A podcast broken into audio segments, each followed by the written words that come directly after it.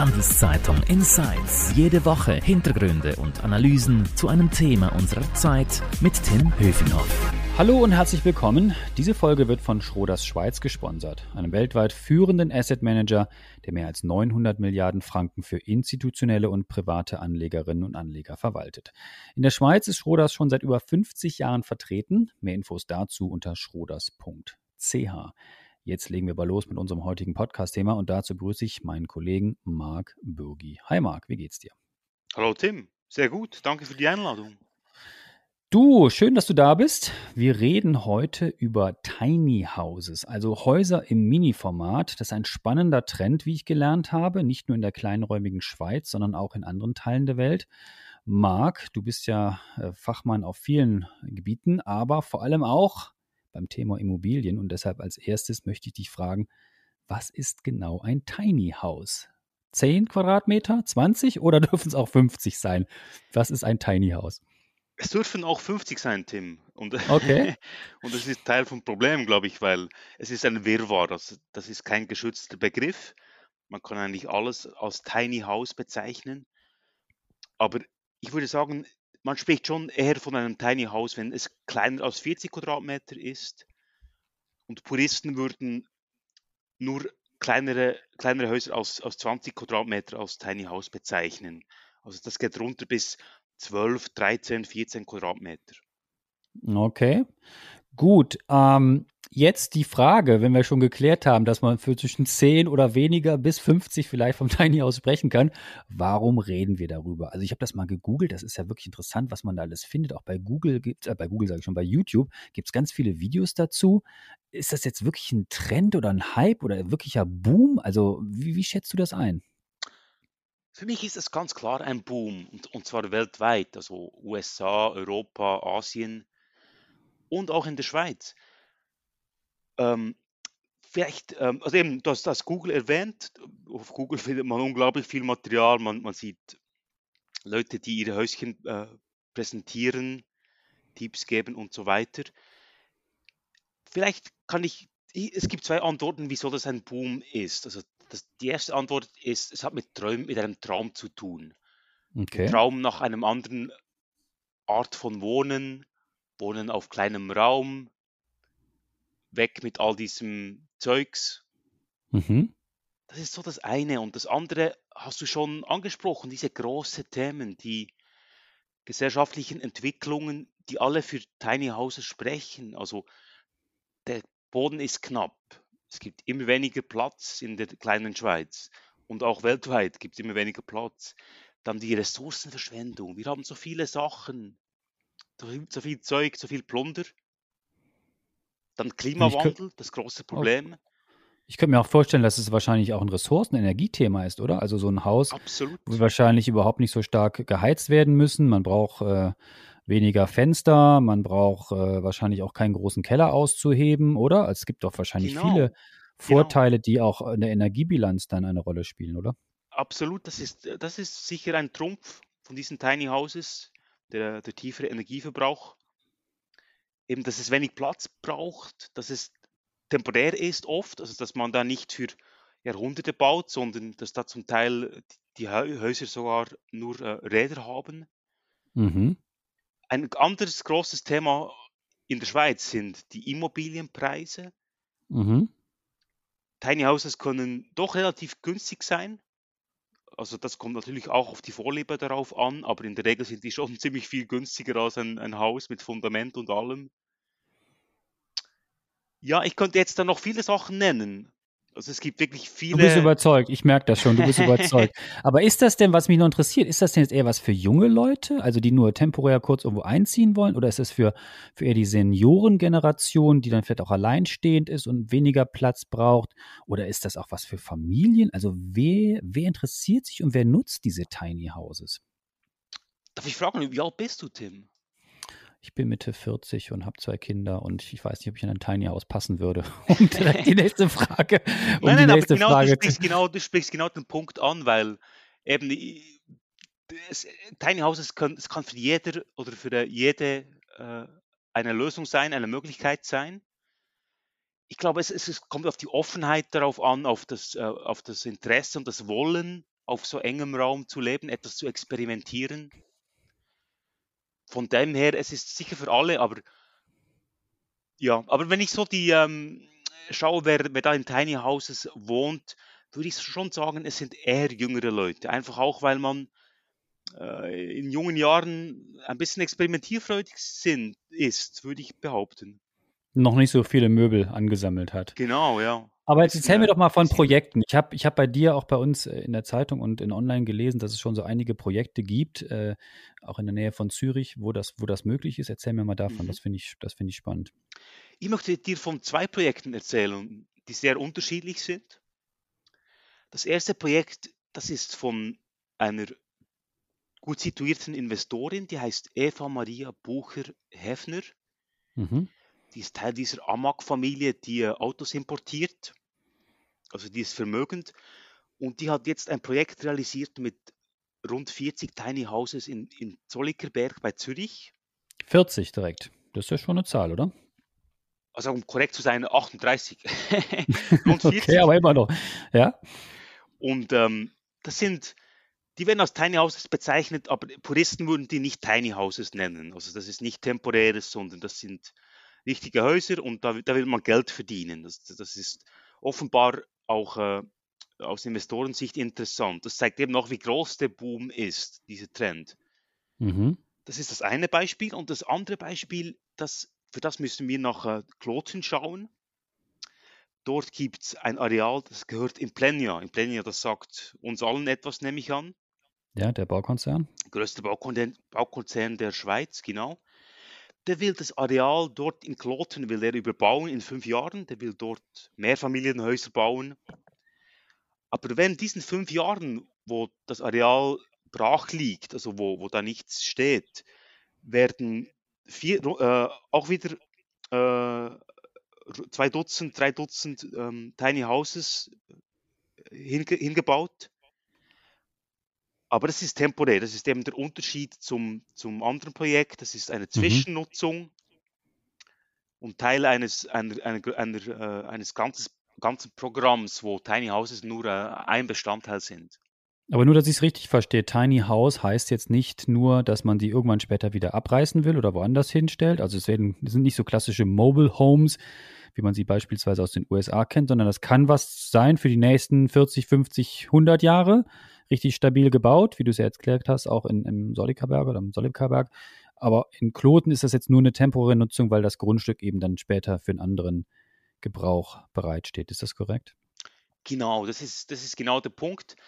Also eben Tiny Houses, wie gesagt, es ist ein Wirrwarr, äh, alles kann ein Tiny, ein Tiny House sein, das kann für die Ewigkeit gebaut sein oder nur äh, für eine begrenzte Zeit.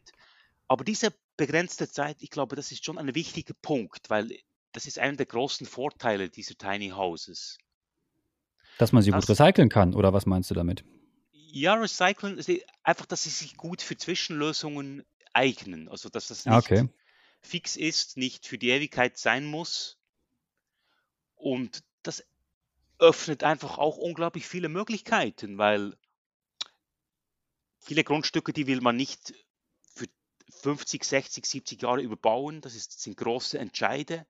Mhm. Aber wenn man sagt, ja, wir stellen das Haus, das Häuschen während fünf Jahren auf, da sind, glaube ich, viele Grundstückbesitzerinnen, Grundstückbesitzer bereit, da mitzumachen. Also das ist ein mhm. großer Vorteil dieser Tiny Houses, das Temporäre. Bevor wir noch ein paar Detailfragen klären, jetzt nochmal kurz ein Hinweis auf unseren Sponsor. Diese Folge wird von Schroders Schweiz unterstützt. Mehr über Private Equity, Immobilien, Wandelanleihen oder Aktien unter schroders.de. CH. Gut, Marc, aber wie, wie ist das eigentlich äh, rechtlich? Ist das schwierig, wenn ich mich dafür interessiere und möchte sowas umsetzen, äh, da auch die nötigen Bewilligungen zu bekommen? Oder ist das ganz einfach geregelt? Gibt es da längst ganz viele Tiny Houses Regelungen und äh, das funktioniert wie bei jedem anderen Bau auch? Nein, das funktioniert eben nicht wie bei jedem anderen Bau auch. Und ich glaube, da sprichst du einer der großen Probleme an die, Be die Bewilligungsverfahren, also die, die rechtlichen Voraussetzungen für diese Tiny House, Häuser. Weil wir wissen es alle, in der Schweiz, wir haben viele Regeln, wir haben viele Reglemente, Vorschriften. Das ist oft auch lokal geregelt. also auf Gemeindeebene. Und ich glaube, das ist eben, ich komme, jetzt springe ich schon ein bisschen äh, voraus oder ich gehe schon ein bisschen voraus, weil das ist eben auch der Punkt, der, glaube ich, den großen Durchbruch von Tiny Houses in der Schweiz noch verhindert, dass die, die, die, äh, die gesetzlichen Vorgaben noch nicht, oft nicht äh, da sind. Also dass es wirklich schwierig ist, eine Bau Baubewilligung zu bekommen. Mhm. Soll ich noch das, das zweite Problem ansprechen? Gerne. Das, das, zweite Problem, das oft genannt wird, ist, dass man ein, einen Platz überhaupt findet. Einen Stellplatz, wo man das hinstellen darf, weil diese, dieses, Zwisch, dieses provisorische, diese Zwischennutzung, das ist in der Schweiz ist das, glaube ich, nicht, wir sind als Gesellschaft ja nicht sehr flexibel und ich glaube, viele haben noch Mühe mit dem Gedanken, dass man doch da während einigen Jahren ein kleines Häuschen hinstellen könnte, da auf die schöne Wiese oder auf, äh, auf, den, auf den Acker. Das Aber dennoch würdest, dennoch würdest du sagen, dass dieser Trend anhält? Also könntest du dir vorstellen, dass die noch mehr Nachfrage äh, ähm, erzeugen, diese Tiny Houses, oder ist das ein Hype, der bald vorbei ist? Ich wage sogar eine Prognose. das, mhm. wird, das wird weitergehen, das wird, das wird noch Fahrt aufnehmen. Mhm. Weil die Punkte, die, die, wir, die wir vorhin gesprochen haben, also knapper Boden, Klimawandel, Ressourcenverschwendung, teures Bauen, teure Immobilien, das sind alles Trends, die sind auch nicht, äh, die werden auch nicht so schnell enden. Und das spricht eben dafür, dass diese, dieser Trend noch Fahrt aufnimmt, noch größer wird. Ja, Tiny Houses, das, von dem werden wir noch sehr viel hören, von diesem äh, Phänomen. Sag mal, was, was reizt dich denn persönlich daran? Ich habe gehört, dass du auch Interesse hättest, in ein Tiny House zu ziehen. Erzähl mir, was du da vorhast. Genau, ja, ich, ich will das selber testen. Also ich interessiere mich, ich habe mich beworben ich bin dann in Kontakt mit diesen Leuten, die das Projekt realisieren in Kloten, das ich angesprochen habe, diese rund 30 Tiny Houses, die dort entstehen. Und ich will als Journalist dort einziehen mit einem Bürokollegen und wir wollen das testen und sehen, wie das ist, dieses Leben auf kleinem Haus, auf kleinem Raum, ob wir das auch könnten. Ihr beiden zusammen auf 10 Quadratmeter oder bekommt jeder 10 Quadratmeter von euch? Also unsere Anfrage ist für zwei, für zwei separate Tiny Häuser. Okay. Wir müssen da mal noch schauen, wie, was da genau draus wird. Aber äh, ich glaube, die Idee ist schon, äh, dass wir uns da ähm, äh, vielleicht je ein Häuschen ähm, organisieren. Und was reizt dich da? Hast du so wenig Möbel und bist du flexibel oder sagst du, ich bin äh, Minimalist und möchte auf jeden Fall schauen, ob ich auch äh, auf kleinem Raum glücklich werde, was, was reizt dich daran? Weil viele Leute sagen, na, das kommt mir überhaupt nicht in die Tüte. Ich könnte schon alleine nicht auf 20 leben und zu dritt und zu viert schon mal gar nicht und auf 40 auch nicht. Ich brauche viel mehr Quadratmeter. Ja, ich glaube, man, man muss es einfach auch testen, diese Wohnform. Also die Idee, ich glaube, die Idee gefällt noch vielen Leuten. Aber wenn es dann wirklich darum geht, auf kleinem Raum zu leben, also wenn, wenn, wenn es von der Theorie in die Praxis geht, ist es dann oft äh, eine ganz andere Sache. Und deswegen will ich es eben testen, will, will schauen, ob ich der, der Typ dafür bin, ja. Und ich, wir möchten da gerne äh, ja, eine Nacht, zwei Nächte, drei Nächte mal in so einem Häuschen leben. Mhm.